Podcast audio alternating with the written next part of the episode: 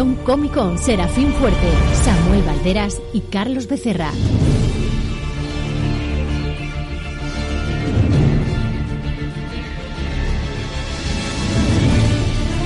Bienvenidos, comiqueros de todos los multiversos, al final del volumen 5 de este espacio semanal dedicado al mundo de los tebeos. Bienvenidos a Nervión Comic Con para despedir esta odisea viñetística hasta nuestro regreso tras el periplo, el periodo estival. Hoy estarán con nosotros el imposible Samuel Wagner. Willkommen, mein Freund. Ay, Alarm, ein Selecta. Pero no, no, yo no he venido solo, porque aquí a mi derecha, en el rincón, con las carzonas a rayas y al ritmo del Living in America, Vamos. tenemos al señor, al espectacular, al asombroso Carlos Parker. Ay, que se te ha visto ahí el ramalazo. Ay. Pues yo también tengo que presentar, porque como no puede ser de otra manera, también tenemos al Tito de todos, con pantalones morados, más verde que nunca, y en la esquina más pegada a la pared norte, tenemos al increíble Serafín Banner. ¡Todo fin aplasta! ¡Ah! Yo te ha cargado el micro. Se la ha cargado, se la ha cargado. Aquellos oyentes que no quieran verme enfadado pueden mandar sus mensajes de alabanza y de calma a través de las siguientes vías. Pues ya sabéis que tenéis nuestro Twitter en arroba Nervión o dejando cualquier comentario en la cuenta de SoundCloud, de iVoox o en nuestra página de Facebook. Mm, calma, calma, calma. En los controles técnicos de nuestra epopeya de fin de temporada tenemos hoy a nuestro fiel Víctor Espinosa. Alzaos, oh hijos de la tinta y del papel, porque da comienzo el apocalipsis temporero.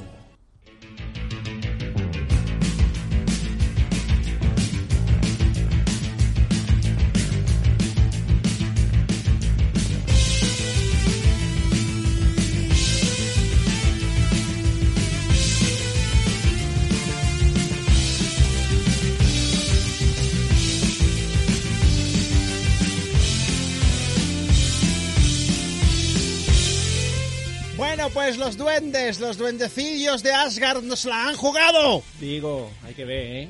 Pero bueno, las cosas que pasan en la vida, en Midgard y en Asgard y en todos lados. Sí, es una pena, Sí, es una sí. pena. Y nada más que por eso, como estamos encorajinados, vamos a tomarla con el que la ha liado todo, que es Loki. Señoras y señores. Totalmente. Oye, pero antes me gustaría comentaros una cosilla. Venga, A ver, a ver. Seguramente ya, ya, ya habréis visto y, y nuestros oyentes también, y es que esta semana ya han salido los, los nominados a los premios Heiner de, de este año. es verdad. Que, hombre, Eisner. que siempre nos gusta, ¿no? Hacerle seguimiento porque nos descubren cositas, también nominan a gente que nos gusta de las colecciones que hemos leído. Hay cosas que no comprendemos, como en todos los premios. Pero tienen tantísima, tantísima trascendencia y la gente se ha mosqueado tanto como con los premios de aquí de los Ah. españoles. Eso ya cuando, cuando los den. Madre mía, la que salió con eso. ¿eh? La de, la de Fit Comic, uy, uy, uy, Fit Comic, ¿no? Sí, bueno, la del Salón de Barcelona, ¿no? Está la cosa calentita.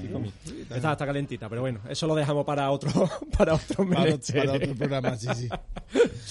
Oye, si os parece, el- la verdad que el listado de nominados es muy amplio. Yo pues creo que es mejor que nos centremos en lo que más nos gusta, ¿no? Lo que más puede vender. Los te veo. ¿Y si, ¿Y si hay alguna sorpresa? Hombre, alguna sorpresa siempre hay. Las sorpresas agradan. Sí, No, siempre, eso siempre. Entonces, por ejemplo, eh, voy a empezar con la- los nominados a la mejor serie regular. Aquí tenemos Bitter Root de David Walker, Jack Brown y Sanford Green, que es de Image. Image. Carlos, ¿tú cómo lo dices? Imagen. Imagen, claro. De toda la vida después me Dios. echa la bronca a mí, hay que ver. De hay toda la que ver. vida de Dios. Imagen. Después está el gran Daredevil de Zdarsky y Checheto. Hombre, por Dios. Qué maravilla. hombre, por Dios. Yo, yo voy a hacer un inciso aquí. El... Hace poco me conseguí todos los, los números, porque esta de las colecciones que sacrifiqué cuando, con la subida de precio de Panini. Sí, es que eh, Vale.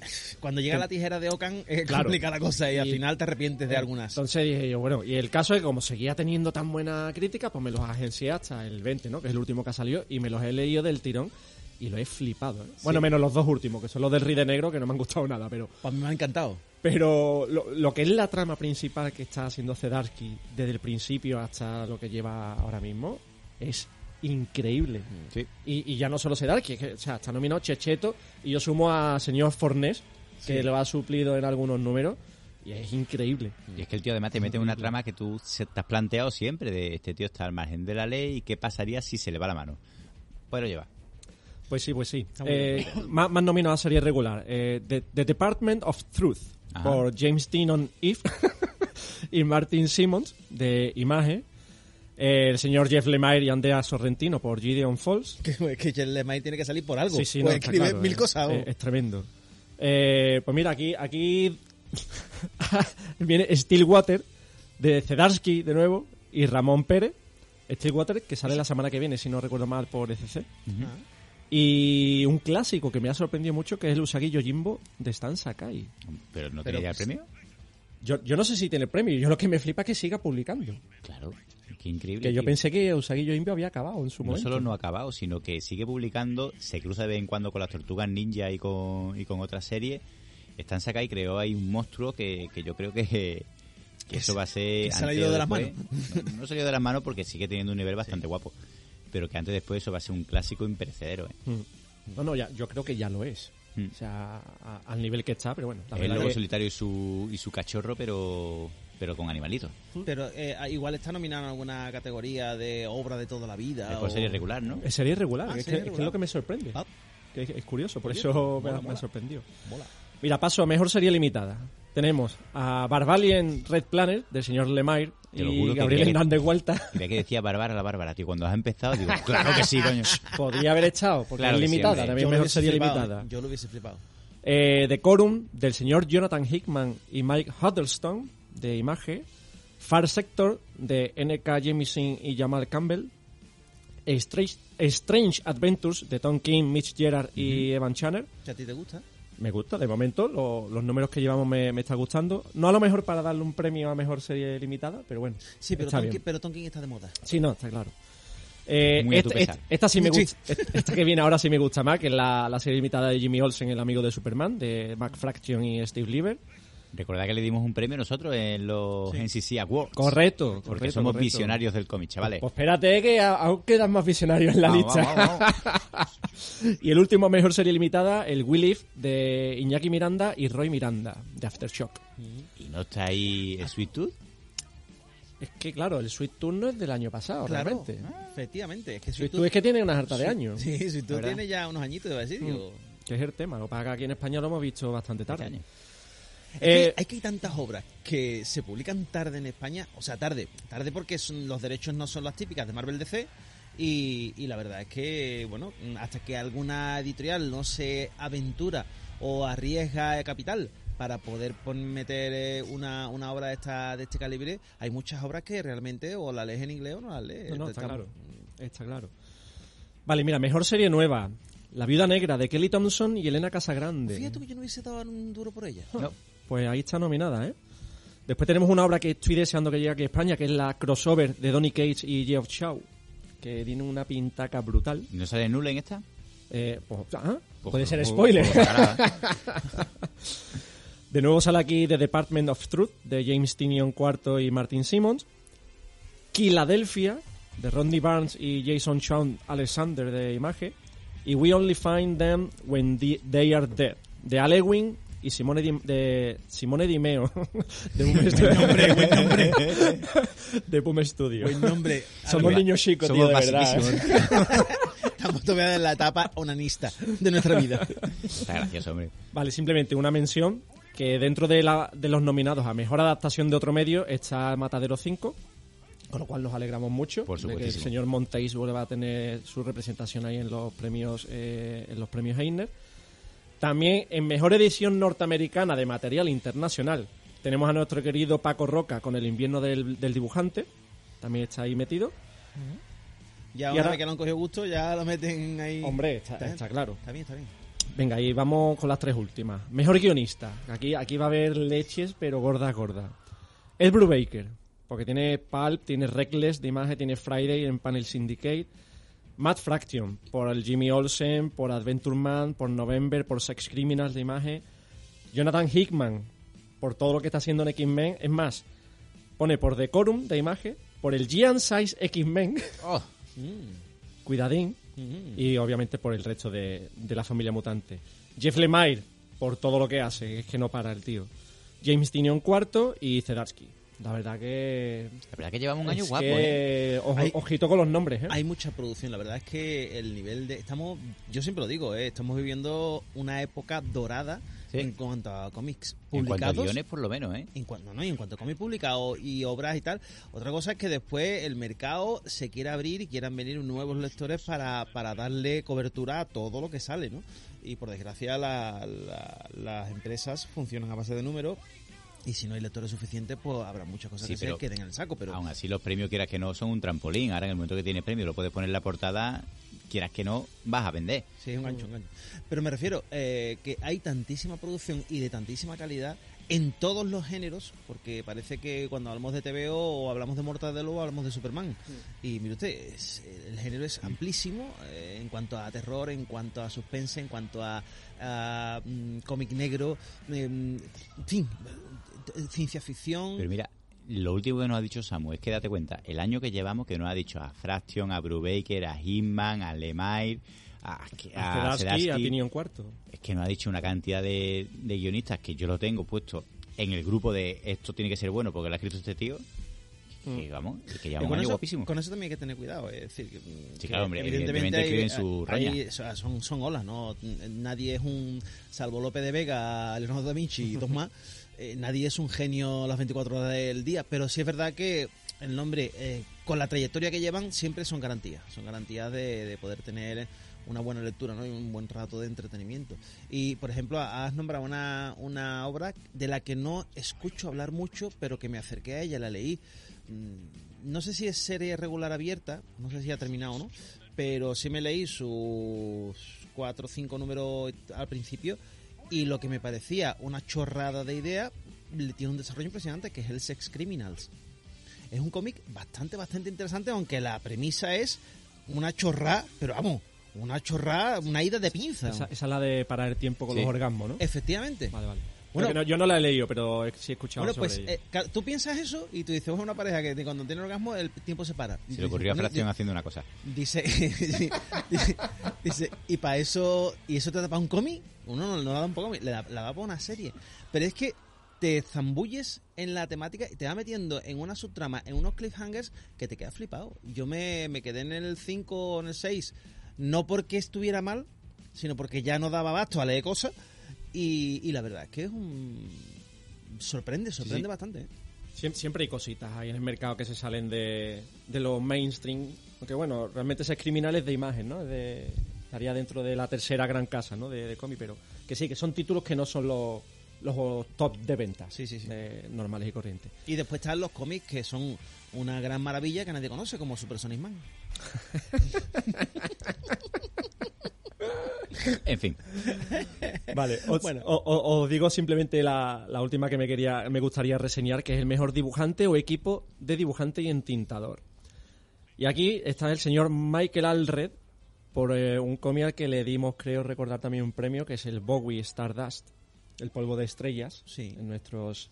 Se le llegó a dar premio, estuvo nominado, pero yo Estuvo creo que- nominado, ¿no? yo no creo lo que ganó final. no llegó a coger. Pero bueno, también fuimos visionarios. Sí, sí, totalmente. Fuimos totalmente. visionarios. Y no es un cómic que esté muy bien visto por la gente, ¿eh? por lo que leo por ahí. Mm, De hecho, No, no está gustando, ¿eh? yo he leído críticas de todo tipo. Mira que yo soy soy amante de la música de Bowie, soy amante de los cómics. eh, era totalmente detractor de Alred, porque era un autor que nunca me ha gustado.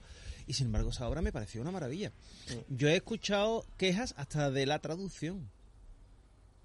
O sea, ya no sí solamente de la obra, sino que de la traducción, que es lenta, que retarda, que no sabes por dónde... O sea, y yo digo, bueno, o yo estoy en otro... No hemos leído el mismo cómic. en otro universo paralelo distinto a este, y no sé, pero no tampoco... Hombre, que a lo mejor no sea, no sea la mejor obra de un año, ¿vale? Pero que tampoco creo que se merezca tantísima caña Ya, no, no, No sé. está claro. En está fin. claro.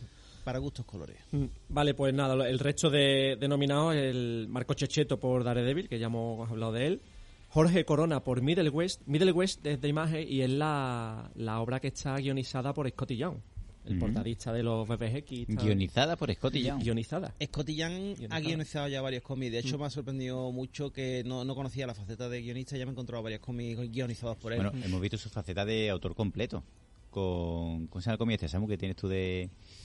La No. niña esta que va al mundo este de... La de eh, I Hate Fairyland, Eh, sí, sí, esa, además es súper divertido. Es autor completo, Sí, sí. Correcto. Es que correcto, lo- correcto. lo- la verdad es que los dibujos, para aquellos que no conozcan a Young, es un señor que normalmente se ha hecho famoso, entre comillas, en el mundo del cómic porque hacía portadas alternativas de cómics de superhéroes, pero con los superhéroes infantilizados, ¿no? Eran niños, eran bebés superhéroes, un poco, y muy divertido además, porque además eh, crea- te creaban situaciones y chistes de una, de una sola viñeta que no a lo mejor no tenía nada que ver con lo que pasaba dentro del TVO, pero que era una delicia. Una auténtica delicia. La verdad que el, el tío se ha hecho ultra famoso, ¿eh? y muy cotizado también. Totalmente. El que, el- oye, el que no sé cómo lo hace, yo me parece a mí que sí tiene que tener un, un- vamos, tiene que tener una cantera de gente trabajando para él, es Alex Ross. ¿Cómo puede hacer tantísimas portadas en un mes? Si es que hace portadas para todas las editoriales. O sea, mm, por favor, que me lo explique. Y, y, lo- y los portadones que hacen. Es que yo flipo. Si ves las de Hulk, te cae de espalda. Sí. Si ves las de Iron Man, mm, lo flipan colores. Pero es que hace para Dynamite, la hace casi todas. De Green Hornet, de Kiss, de... Bueno, es impresionante. Impresionante cómo trabaja ese tío. Yo no sé, Mm. de verdad. Me, me- me sobrepasa. Es, es otro monstruo de la naturaleza. El, el hombre amarrado a una mesa. encadenado, encadenado a la mesa. Eso es algo que siempre nos han dicho los dibujantes. Acordaros de Diego Galindo, que nos lo comentaba mucho, que, que un dibujante de verdad se puede tirar horas y horas y horas y horas y horas dibujando una página. Y que tienen incluso escritorios para estar en el- eh, sentado, otros para estar tumbado, otros para cuando le tienen la espalda de repente se tienen que poner de pie. Es que estas criaturas trabajan tela, tela, y tela. Tela Cafú, sin ir marinera. más lejos, está y harto de escucharlo en otros podcasts y tal, comentando eso, que, que son horas y horas y horas que las que están dibujando. Así que imagínate, Alex Rocks, con estos cuadros que tiene que hacer el tío, porque esas viñetas son tamaño cuadro, Que yo te juro que me gustaría ver algún día una exposición en un museo, una sala Alex Ross. Tiene que ser para tirarse de espalda, vértelo en tamaño guay, ¿eh? En tamaño, Tamaño lienzo cuadro, de tamaño Velázquez, vamos, tamaño las lanzas. pues seguramente dentro de años, de 200 años, pues estará de moda y lo pondrán ahí. Lo mismo que ahora vamos a ver las meninas, pues dentro de 200 años se verán algunas de estas obras como auténticas obras de arte. Yo creo que sí, No te extrañe, ¿eh? creo que sí. No te extrañe nada.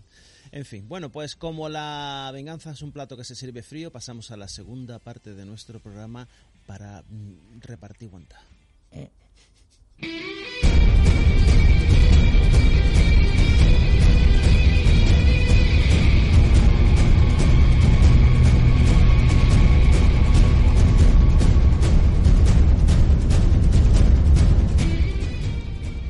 olvidado decir y recordar que se ha estrenado Sweet Tooth en Netflix. Rabito de paso. Vale, que hemos, hemos hablado de Sweet Tooth que porque estaba dentro, de- o sea, de, a raíz del email, pero hombre, que la gente ya sabrá que desde el viernes pasado tiene la serie en Netflix y nada, que nos comenten en Twitter y en las redes sociales qué les está pareciendo. Yo me leí a- hace poco, bueno, hace, dos días, literalmente, Y lo ha flipado.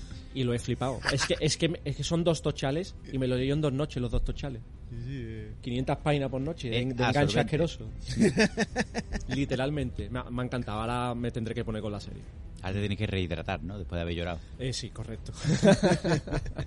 En fin, bueno, pues como habíamos prometido vengarnos de alguien porque no estábamos hoy con nuestro querido Javier Rodríguez por Avatares del Destino. ¿Y quién está por ahí con el destino gastando bromas en el caos? Pues el señor Loki, que acaba de estrenar serie de televisión en Disney Plus Plus Plus. Plus, plus, plus. Disney Plus, Plus, Plus, Plus. Plus, Disney de toda la vida de Dios, por Dios. Y aprovechando la coyuntura de que antes de ayer pues salió su, el primer episodio de su serie, 51 minutazos, eh, pues nos ha parecido oportuno decir, bueno, pues este es el culpable de todo. Así que vamos a dedicarle lo que queda de programa a esta criatura odiosa que ha sido, se ha convertido en muchas cosas. Ha tenido una trayectoria curiosa, Loki, Sí. ¿verdad? Sí, vamos a hablar de su trayectoria en los cómics, ¿eh? Ojo, cuidado que no va a ser sí. ningún tipo de spoiler en Cero la serie, spoiler ni de la de serie. películas, ni de historia. Vamos a hablar de, de, de dónde viene este hombre, cómo es en los cómics, cuándo ha sido bueno, cuándo ha sido malo, cuándo ha sido malo otra vez, cuando ha vuelto a ser bueno, cuando lo han confiado y ha sido malo otra vez, como siempre, no sé cómo cuando ha sido cayendo. niño, cuando ha sido mujer, cuando, Cuando ha sido niño. que no vamos a de todo. Eso, eso. Porque además eh, mm, es, es, es interesante. Es un, la verdad es que es un personaje curioso, a pesar, a pesar de que en la mitología no era un, no era ni siquiera un dios.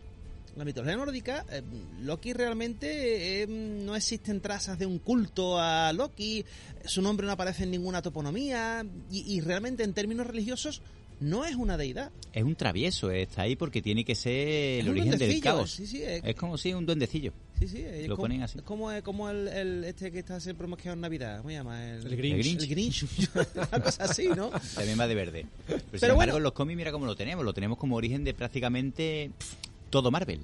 Y es que eh, resulta que, claro, los cómics, este hombre empieza, empieza al principio, al inicio, en el primer número de, de Los Vengadores, eh, ya aparece ahí, dibujado magníficamente por Jack Kirby. Había aparecido antes ya en Tales of Astonishing. Sí, que fue donde él salió por primera No, vez. Sí, sí. Ahí, ahí aparece porque mm, lo que pasa es que aqu- aquellos números estaban dibujados por la, Larry Lieber, a la postre el hermanísimo de Stan Lee, que estaba ahí porque, bueno, tenía que estar en algún lado y... y- y- y No la podía verdad estar en casa. la Coloca al Carolina- niño, coloca al niño, Sí, coloca al sí, niño. niño, a tu hermano, llámate a tu hermano, mételo allí. que no que está aquí tordiendo el sofá con la PlayStation, llévatelo. En fin. Con la Bueno, Atari. Pues Larry Lieber, eh, por desgracia, pues fue un autor que en su momento pues hizo su trabajo, era un currante, pero no es un autor que vaya a pasar a la posteridad porque por su gran trazo ni por sus grandes dotes. Sí va a pasar a, a la, a la postre por la por ser eh, co-creador de todos estos personajes junto con su hermano, ¿no? Entonces Stan Lee, yo no sé de dónde sacó las ideas, pero dijo, bueno, vamos a hacer un cómic de Dios, pero como meternos con Dios es un problema para todas las iglesias que hay, vamos a coger un Dios que no le moleste a nadie, uno que lleve mucho tiempo olvidado. Y se fijó en el panteón de Asgard y ahí pues él vio pues que Loki eh, pues, era un dios, el dios del- de, la- de las bromas y tal, pero quiso darle un, un aspecto más, más dramático y convertirlo pues eh, en el hermano mm, por adopción de el poderoso Thor. Y ahí es donde empieza toda la película. Pues tenemos a, a Loki, que, que entre otras cosas lo suelen castigar constantemente, mete en follones a Thor de manera continua, o bien por travesura, o bien porque quiere alguna cosa que, que no tiene, o por envidia, o porque le da coraje el hermano. Pero recordemos que Loki, ante todo, es un rehén, ¿vale? El Loki está ahí porque es el hijo de, de Loki, eh, de Jotunheim, y que Loki está ahí de la misma manera que teníamos en Juego de Tronos a, A John Nieve. a John Nieve, ¿no? Al, al calamar. Ah, bueno, sí, a, sí, sí. Ah, A, ¿Cómo se llama este hombre? a Hediondo. A Hediondo. A Hediondo. O teníamos a cualquier otro personaje que estaba en la corte de otro rey para asegurarse de que no le hacían nada. Entonces Loki es el hijo de Lofi. Lofi muere en, en una batalla contra, contra Bor y contra Odín en Jotunheim y se- Odín se lleva a Loki, dice que se lo ve allí desamparadito y que es muy pequeñito, para ser un gigante de hielo, y se lo lleva. Y lo cría como si fuera su hijo, pero en realidad es un rehén. Entonces Loki se ha criado en, en un reino que no es el suyo y quieras que no, se ha criado siendo odiado. Lo odia la corte, se burlan de él, lo tratan mal los, los amigos, lo trata mal todo Asgard y está ignorado por su padre y por su hermano. Es un típico caso de bullying. Este chaval normal que esté reventado y que, y que esté enfollinado todos los días.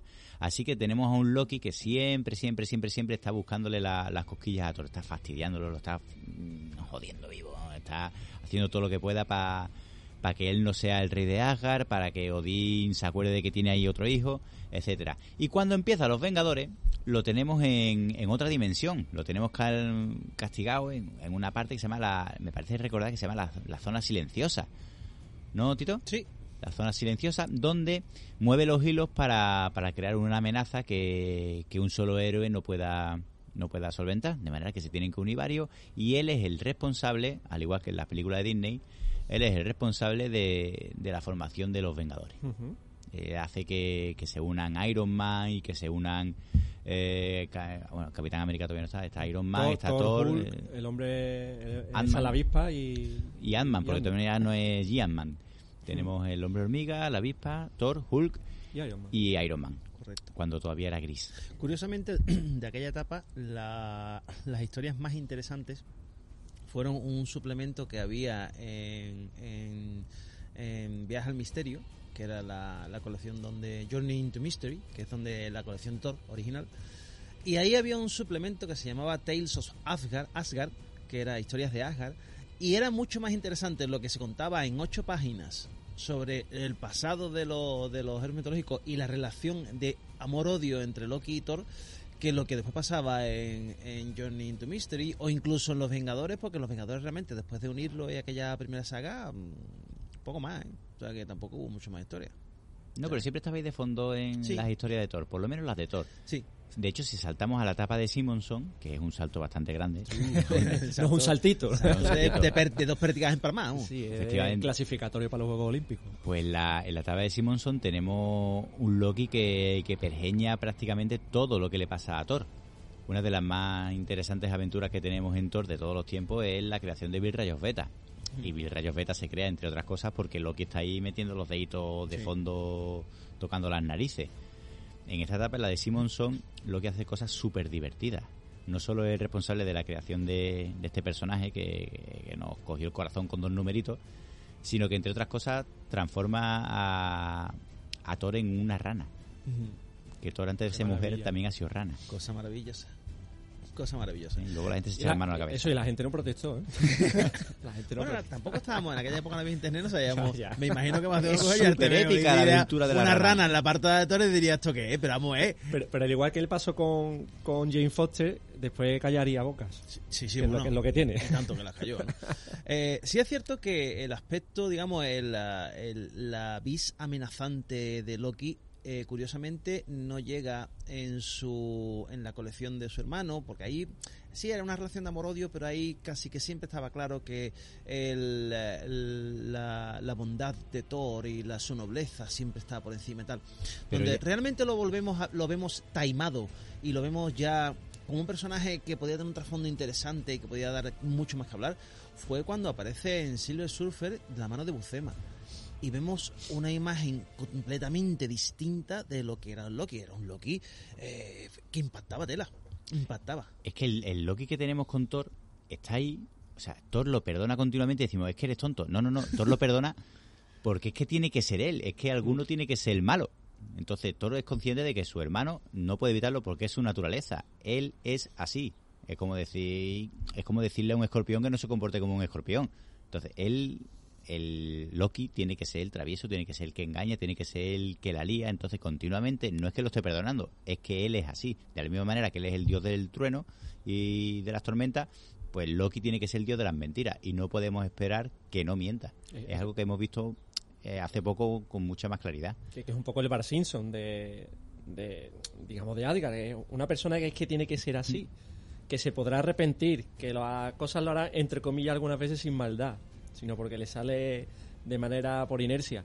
Pero es verdad, es que es así, o sea, Thor, y también porque Thor también es un poco cortito, que eso lo sabemos Sí, todos, pero, pero es muy rubio. es muy rubio, es muy rubio. Y ojo que Loki también fue uno de los artífices del primer gran crossover Marvel que se puede recordar mucho antes de la Secret War y demás, que fue el Vengadores Defensores, donde ahí tenían que recuperar eh, ciertos elementos de magia y defenderlo. Entonces eh, los defensores eran un grupo, no, el no grupo de Marvel, donde estaba el Doctor Extraño, estaba Ojo de Halcón que había migrado de los Vengadores, estaba. Estela Plateada, estaba Hulk, estaba Namor, es decir, los, los antihéroes y las personas que menos te puede imaginar que coinciden en un grupo y se tienen que enfrentar con los Vengadores eh, para conseguir ciertos objetos de que pertenecían a la magia. En aquella época pues estaba el ojo este de el ojo del mal, creo que era, que lo descubrieron los Cuatro Fantásticos, que era una especie de,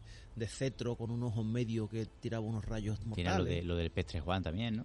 Lo de- ese, ese, ese, es el ojo del mal. Lo del Preste Juan es el ojo del Ajá. mal.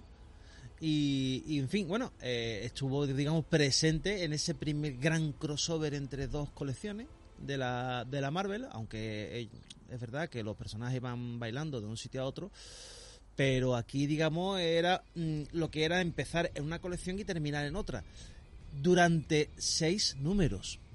Porque sí era más habitual un poco el que viniera una colección e hicieras un número en una colección y terminaras en otra. ¿no? De hecho, los- el propio origen de los defensores comienza porque se acaba la, la colección de Doctor Extraño, no vendía nada, la cierran y entonces se quedan las tramas abiertas y deciden terminar las tramas de ese Doctor Extraño en un número de Namor para continuarlo en un número de Hulk. Es el origen de, Doctor- de, de los defensores. La verdad que los TVOs dejan mucho que desear. Me los he leído recientemente y, y, Ni para, los- ni Cuesta, para Paloma. cuesta Qué bastante. trabajito, qué trabajito, ¿sabes? Pero para que es el, es el germen de los defensores, ¿no? Pero era, era lo habitual era de un numerito acabar en otro. Pero este sentido de crossover y tal es en Vengadores Defensores y es lo que uno de los artífices de, de que se enfrenten los dos grupos, ¿no? Bueno, y el, en esta época clásica, llamémosla la clásica de, de, de los cómics de Loki, tenemos dos de las historias que más me gustan a mí de los mutantes, son re- o sea, es responsa- el responsable directo es Loki, las dos.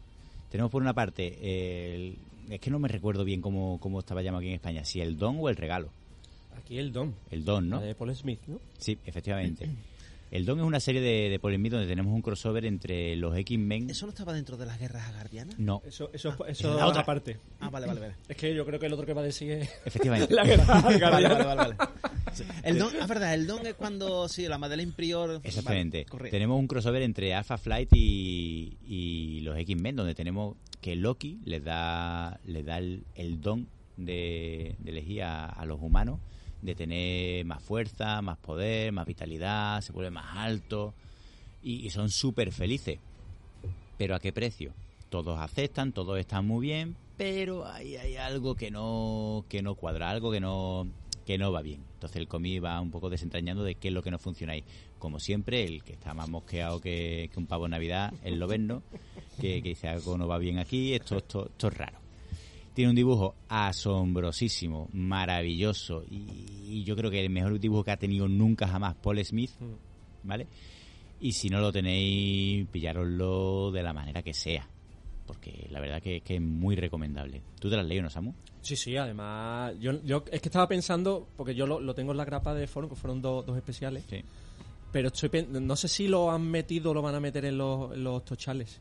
En, los cole- en el coleccionable estaba. coleccionable También, el es donde coleccionable también yo. estaba. Pero. Sí, en el Yo, creo que yo creo que está ya en, un- en- en- si no en el último en el penúltimo de los tochales. ¿Pero ya salió entonces? Sí, porque ya salió la guerra guardiana. Clemente, si no lo has metido, escúchame, si no lo has metido, mételo, ¿eh? Si no lo Es sacas aparte. Es una maravilla, es una maravilla. Y luego está eh, el que acaba de comentar Samu, las guerras guardianas. ¡Oh, qué maravilla! En las guerras guardianas estamos en un impasse donde no hay Thor. Thor ha desaparecido y está ahí Loki haciendo como que está muy preocupado. ¡Ay, ¿dónde estará mi hermano? Las lágrimas de cocodrilo. Ay, que yo lo quería mucho. ¿Dónde estará mi hermano? Y no se le ocurre otra cosa que decir, pues yo me voy a fabricar mi propio Thor para poder manejarlo a mi gusto y conveniencia. De manera que se cojan los mutantes, se los trae para acá. ¿Y quién puede hacer de Thor? Necesitamos un personaje que maneje el rayo, que maneje la tormenta, que pueda volar, etcétera. ¿Quién puede ser? Pues nórdica, nórdica negro y en no es. botella. negro y en botella. Nórdica, nórdica no es. Y así que elige a Aurora Munro, elige a Tormenta para, para ser la nueva Thor. Y para ello le construye un, un martillo. ¿Destructor de tormenta era? Storm- No, ese, ese Stormbreaker No, es el, Stormbreaker es- el la de todo. Este era el traidor de Tormenta. Stormbringer.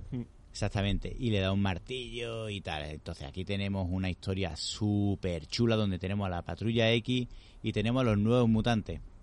Y me parece mucho más interesante incluso la historia de los nuevos mutantes que de la propia patrulla X. Es que los nuevos mutantes venían de su propia etapa, que era una colección que sorprendió mucho porque era una tercera colección de mutantes con personajes que no conocía nadie y que decía, "Uf, je, venga, y otra vez Clemmo, más mutantes y esto para qué. Y sin embargo, quien no haya leído la primera etapa de, lo- de, los, de los nuevos mutantes, por favor, además está recopilada ahora en tomitos muy bonitos y demás, es una auténtica maravilla. Incluso antes de llegar sin Kievi. Sí, sí, sí, sí. Porque es que la temática te lleva y desemboca precisamente en esta guerra guardiana porque el que abre el el- la colección, recordemos que las guerras guardianas son cuatro especiales, no son números de colección, y el que abre la trama es el New Mutant Special Edition One. Correcto. O sea, es el, digamos, el primer anual, entre comillas, que tenían los nuevos mutantes. Pero que no es una historia que quede ahí, sino No, que es una historia que para luego se traen aquí. Es que todavía está arrastrando. claro. El, a Loba Venenosa todavía le está arrastrando. Efectivamente. Temas y secuelas de, de ahí, ¿eh? Lo venenosa, venenosa Cuidado. se echa un novio. Cuidado con Ahí eso, ¿eh? tenemos a Daniel Munstar que se hace Valkyria. Bueno, Sí. Va- Que- vaya, vaya imagen, ¿eh? vaya y- imagen de Arthur Adam. Escúchame, que sigue en boga precisamente la nueva colección del Retorno de las Valkyrias, una de las protagonistas de Dani Moonstar. En serio, que, que hablando de arrastrar, Sí, sí, es que- pues mire usted, ¿hasta dónde llegan estos lobos? Que como bien dice Carlos, es que fue súper influyente, sobre todo la parte de los nuevos mutantes. Claro. Y es que ya lo has mencionado tú, que es que esto no está dibujado por cualquiera, que lo dibuja Arthur Adam en estado de gloria. Un Arthur Adam que, que, que, que, que- que de verdad había que ponerle un monumento después de dibujar eso. Qué cosa más buena, por favor. Qué dibujazo. Tiene un. Es que yo estoy recordando ahora mismo un loberno machacado por rayos, de verdad que, que- que- que increíble. Otra cosa que tienes que editar si no la tienes ya edita Clemente. Venga, hombre. Por favor. Bueno, seguimos con nuestro querido dios de las mentiras, dios del mal o como queréis llamarlo. Eh, Loki sigue y sigue, pues en esta época, evidentemente, pues estaba seguía en la colección de Thor con Walter Simonson y, eh, como bien ha dicho Carlos, pues durante tres números, pues convierte a Thor en una rana y unos números maravillosos que han tra- también han traído y siguen trayendo cola porque ha llegado, yo no sé si lo, la, llega- la habéis llegado a ver, la llegado a conocer, pero ha llegado a la colección de Pet Avengers, los Vengadores mascotas, Vengadores animales. y uno de los Vengadores mascotas animales es la rana. La rana, eh, ¿cómo era? Throg, Throg. Throg o Zorg, no Throg, No, sería Thor, Throg, no, ¿no? Thor. Thor, Thor. Thor. acabado en G porque mm, rana es Frog.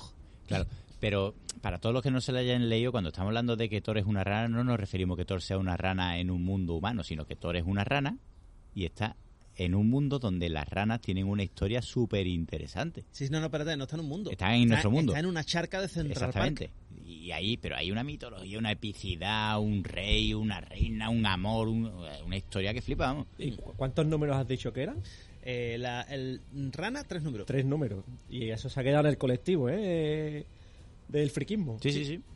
Todavía hablamos de eso. Concretamente del 71 al 73, 74, 72, al 371 al 374, tres numeritos, efectivamente. Claro, porque tú al principio te lo lees como si fuera una broma, porque ves a Thor, que es una rana, con su, su ropa de Thor, su casquito de Thor, su capita de Thor y su martillito. La pero es una capita, rana. La capita. La capita, tío. pero, pero vamos, Es una historia. Además hay una hay un paralelismo que, que leí hace poco y que me pareció muy acertado en tanto en cuanto en que una de las eh, escenas míticas de Spider, del Spider-Man de Ditko fue la que sucedió en el Amazing Spider-Man 33, si no me equivoco. Si no fue en el 33, fue en el 36 que era la primera saga de varios números de Spider-Man en la que él tiene que conseguir un vial para que tía May, porque tía May está eh, envenenada por una donación de sangre que él le hizo de un isótopo radioactivo y el Y a mí único- en peligro, cosa más rara. Sí, ¿verdad? y entonces, pues para conseguir el, el vial, en uno de los momentos, pues se le cae un edificio encima. Entonces, Spider-Man no puede salir de ahí y Ditko hace una composición de, de imágenes en la cual las viñetas cada vez son más grandes a medida que la agonía va aumentando para que el héroe, cuando ya no tiene fuerzas, tire de su propio coraje, de su propio corazón y del amor a su tía para poder salir de allí y llevarle el vial a su tía. Bueno, pues en, en esta etapa, de, en estos tres numeritos de, de, de la rana, hay un momento en que pierde el martillo y se vuelve a convertir en rana. Entonces, para levantar el martillo hay una composición de viñetas exactamente igual que recuerda mucho a, a aquel momento de, de Spider-Man debajo del edificio.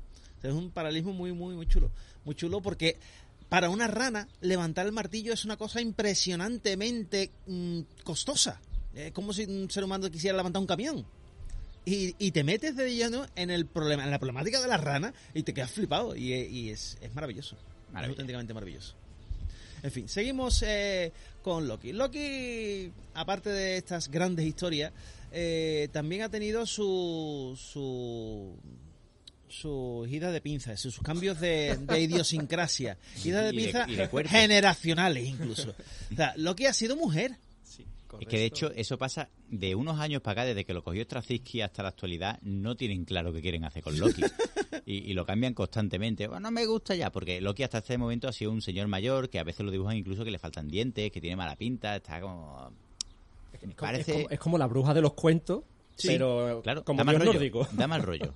Pero, pero en tío, porque normalmente lo ponen. La bruja es siempre femenina y se ve así como vieja, fea. Pero en este caso era un señor mayor, con mala pinta, pero que tú sabes que tiene más o menos la misma edad que, que Thor.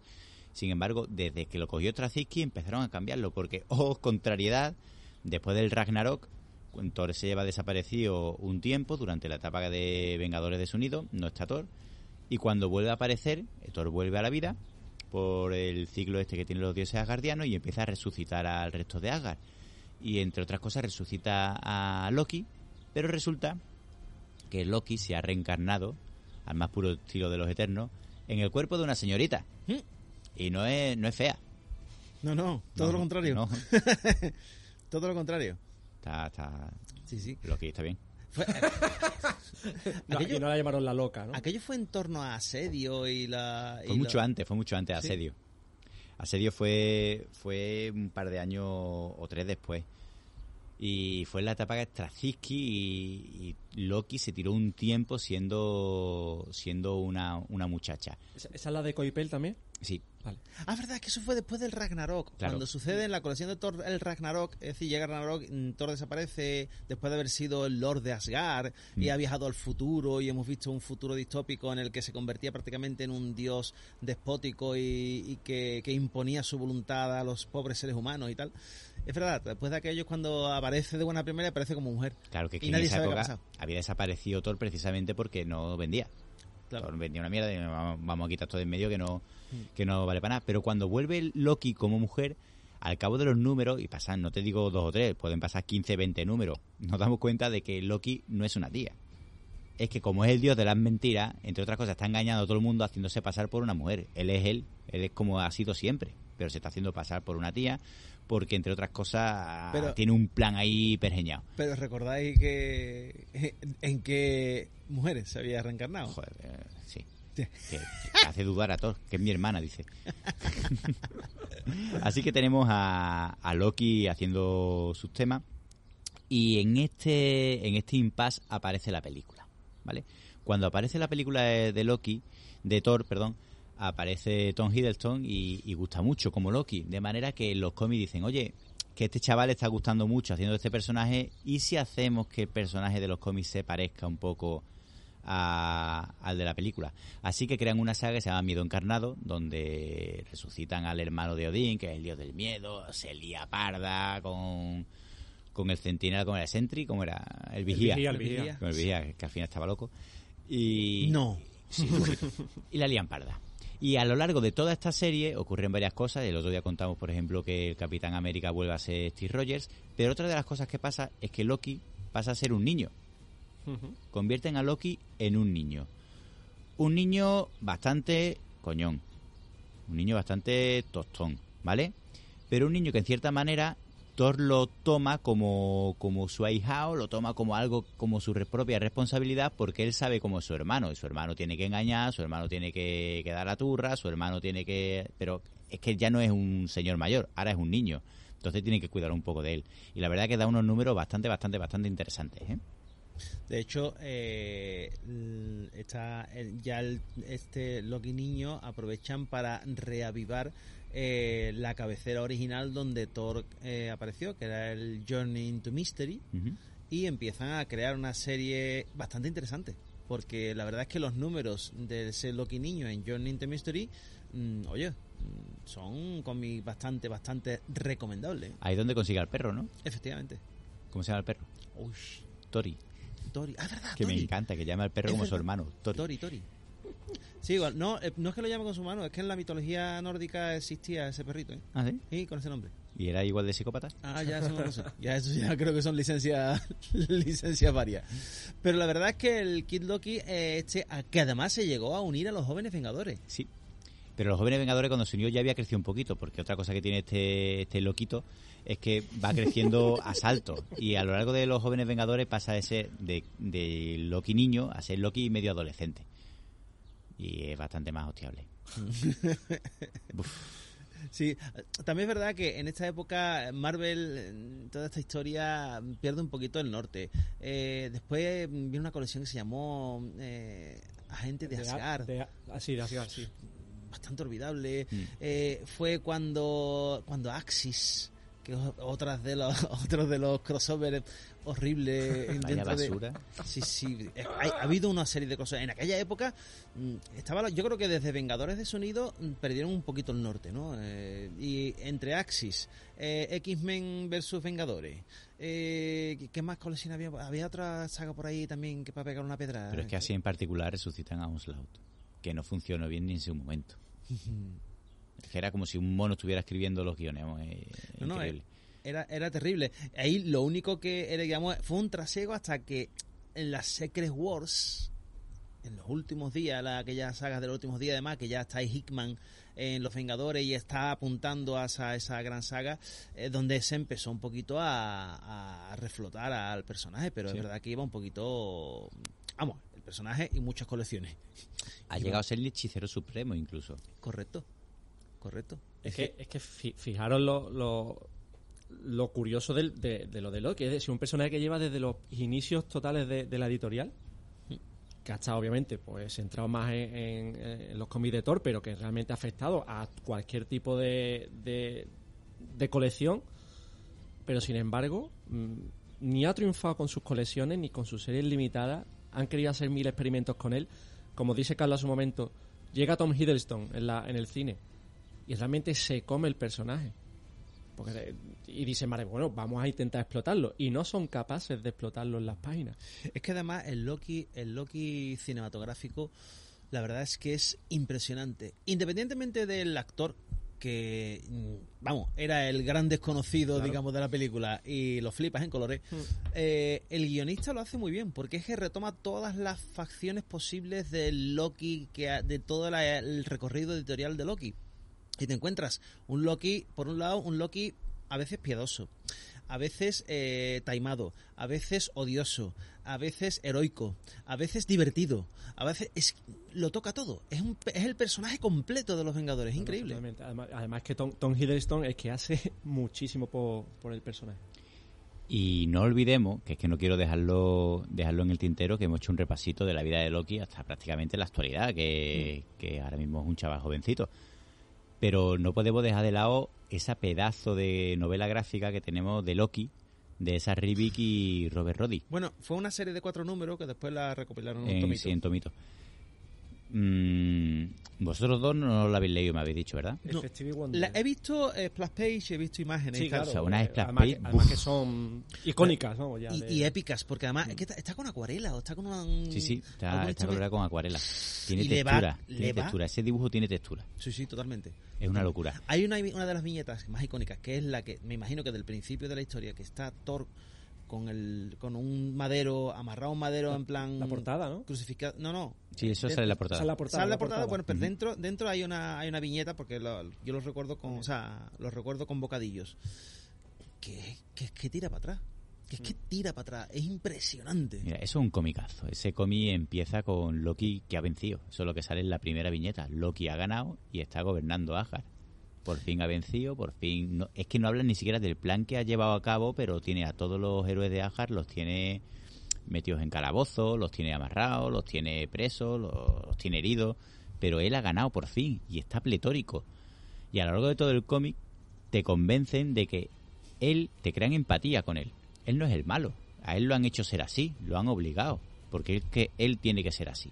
No, no es que él quiera la maldad ni que quiera el mal para Agar, sino que es su naturaleza, él tiene que ser así y Agar lo ha empujado un poco a ser así. ¿Es, es rebelde porque el mundo lo hizo así. Efectivamente, porque nadie, literalmente porque nadie lo ha tratado con amor. De todas maneras... ¿Escucháis? ¿Escucháis? No hay nadie detrás de la radio ya. Ah, nos han dejado encerrados. que pero es verdad que eh, el tratamiento yo creo que esa esa esas miniseries gana puntos por el aspecto gráfico porque la idea la idea ya la desarrolló Dan Jurgens Jurgens o como queráis llamarlo en su etapa de Thor que fue larga que estuvo setenta y tantos números desde que toma a Thor en Héroes mm, Return y se, con, con Romita. Al principio era Jurgens con Romita y después se queda él solo con. eh, Estuvo por ahí. Eh, en varios autores, no me acuerdo ahora el, nombre de este que es maravilloso y que no me acuerdo ahora que dibuja Spider-Man. En fin, bueno. Y en esa trama, eh, cuando en la, en la etapa de Lord de Asgard, eh, Dan Jurgens, eh, por un lado, pues hace que Odín muera otra vez. Y a partir de esa muerte de Odín, pues se desarrolla todo el tema de que cuando muere Odín, pues Thor tiene que recibir la fuerza de Odín, se convierte en Odín, él quiere mm, salvar a la humanidad, pero la humanidad pues se interfiere y, y monta una historia en la que, aunque Loki no ha ganado, Loki es la mente detrás del reino. O sea, tiene en total ignorancia a Thor de lo que sucede realmente y él está haciendo lo que le da la gana con la con la, encanta- la encantadora se ha, se ha vuelto la, la pareja estable de Thor y a Sif la tiene. Sif es la que está, digamos, intermediando entre el mundo, entre Midgard y, As- y Asgard. Y Loki hace ahí lo que le da la gana. Impresionante. Esa zona, eh, y yo creo que de ahí es donde rescata la idea esta gente en la, la de Robert Roddy y esa radio. Mira, un detalle muy, muy curioso que tiene que tiene el cómic este de Loki es que eh, a Thor no se le ve la cara claramente en ningún momento. Thor sale siempre como de soslayo, sale así agachado, o sale en sombra. Pasa lo mismo con Sif, por ejemplo. Ninguno de los personajes fundamentales de la serie de Thor se ve claramente a lo largo de todo el cómic. El protagonista es Loki. No hay más protagonistas que él. De hecho, el TVO entero es en primera persona. Habla él, pensando. Se ve en sus cuadros de pensamiento, se ve lo que siente en todo momento. Y ya os lo digo, no es el malo de la historia. Sí, sí, empieza como el la verdad es que la historia está muy bien estructurada por lo que por las reseñas que he leído y tal, de forma de que no es eh, empieza siendo el malo malo odioso, pero a medida que va avanzando la historia te vas dando cuenta de que bueno, que el malo malo tiene sus motivos. Hay Y- que leerlo. Y lo y lo, lo planta muy bien, la verdad. Ah, ¿La han reeditado hace poco o lo van a Sí. reeditar? Tamaño ultra gigante. Ah, qué bien. Uf, qué alegría. Me- ultra gigante. me encantan esos, esos Que tamaños a casa con una de Uf, Lleva a Grúa Lozano, Mudanza a Rocío. y- Dios mío, por Dios, por Dios. Habrá que buscarse la grapa porque, vamos, eso es horrible. No, a ver, el- yo creo que la, la primera edición en, en tomo sí era un tamaño normal de hace muchísimos años, pero hace pocos meses lo sacó Panini, además, que no sé por qué. Igual que el Parábola, ¿no? El Parábola de Sí, Parábola- Platera lo, lo sacaron también en También, tamaño también. de Sabana. Y pero bueno, Formato especial de Semana Santa del Correo Andalucía. ¿no? con costalero incluido. Sí, sí, sí. En fin, formatos imposibles de leer que yo no, de verdad, algún día tendré que hablar con, con las editoriales y decirles, vamos a ver, que queda muy bonito, que todo lo que tú quieras, pero que no cabe en una balda y que no se puede leer. Es que no entiendo por qué no nos preguntan. ¿Por, Por qué no nos preguntan? A ver, No, chavales, ¿para eh, qué? ¿edito esto? Coño, tendrían que preguntarnos. Sí, sí, pero es que ya te digo, es que hay, hay ciertos formatos que yo no entenderé en mi vida. Y este es uno de ellos, ¿no? O sea, Formato Biblia. En fin. Bueno, pues para aquellos que no hayáis eh, visto la serie, mm, es recomendable que vayáis buscando ya Disney Plus para ver el primer episodio que salió de Loki, que salió, eh, se estrenó eh, antes de ayer, Ayer, ayer. ayer. Los miércoles son los nuevos viernes. Ah, bien, maravilloso. miércoles son los nuevos viernes. Pensaba que era el martes. Y, y bueno, muy recomendable porque no deja de ser otra producción de, de la Marvel Studios y que va a retomar elementos de las películas, se vaya a ver gente muy identificado, todos los que sigáis la etapa de, de personajes de, de las películas, pues vais a flipar en colores porque vaya a haber muchísimas cosas interesantes que os retrotraen a la película, pero que se van a extender hacia conceptos de los que hemos leído muchas veces durante muchos años en los cómics.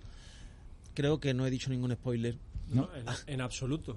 ¿sabes? absoluto. Con lo- pero es muy recomendable, muy muy recomendable. Porque por- partimos, eh, la serie empieza al final de Endgame, ¿no? Sí, Bueno, al no, final no, en no, medio. Empieza. Es que no la he visto, ¿eh? No, ojo. yo no, no, no te voy a contar nada del capítulo, pero ¿tú recuerdas cuál fue el último momento de Loki en las películas? Fue Lo- en los viajes temporales de Endgame, Eso cuando es. viajan al Que final de Vengadores ¡cuc! 1, que es cuando vencen a Loki, eso es. y Loki coge el, el tercer acto. Y se pira. Pues la serie empieza ahí. Exacto. Eso. Vale. No, no es el final de Endgame, Claro, o sea, no, realmente al es el final de los Vengadores que él 1. será el- el- cuando sale el culo de América. Ese, eso, exactamente, exactamente. Pues esa es la etapa. y con eso no decimos ningún spoiler porque además precisamente en el tráiler se veía esa que, que ese era el punto un poco el, pun- el punto de partida de la, de la serie pero eh, muy recomendable si sois lectores de cómics vais a fliparlo y si no sois lectores de cómics vais a fliparlo porque es una Maravilla, serie oh, muy qué- interesante Qué gran época para ser friki. Ah. Ahora seis, seis semanitas otra vez de, de ganas de... Semanita de verano. y después de Loki ¿qué es lo que venía Samu? Pues What If. What- oh a esa le tengo yo ganas What If. Como esté bien hecha pf, es un pelotazo Eso va a ser en, eh, en varias plataformas, ¿no? Va a ser de dibujito, va a ser... No, no, de- es toda animación. Toda animación. Toda animación, con las voces de los actores originales, pero con historias, tú sabes. Sí, pero la eso- Capitana Britannia. eh, Las voces, las voces ya hay que verlas en versión original. Mm. En fin. Bueno, señoras y señores, es muy- hemos llegado al final del periplo del volumen 5 de Nervión Comic Nos vamos de veraneo, nos vamos de veraneo, tenemos que tomar sol, necesitamos vitamina D. Y os vamos a dejar descansar, pero en septiembre os esperamos aquí otra vez. Así que en los mandos técnicos estuvo el maravilloso, el incongruente, el inigualable Víctor Espinosa. Y de aquí se despide este cuadro de maravillosos seres como son Samuel Wagner, Nada, me despido del verano diciendo eso del Loki Doki. Carlos Parker, Habrá que ponerse al día y lee mucho para cuando volvamos en septiembre. claro que sí. Y Serafín Banner se despide hasta septiembre. No hacedme enfadar, porque hay que vitaminarse y mineralizarse.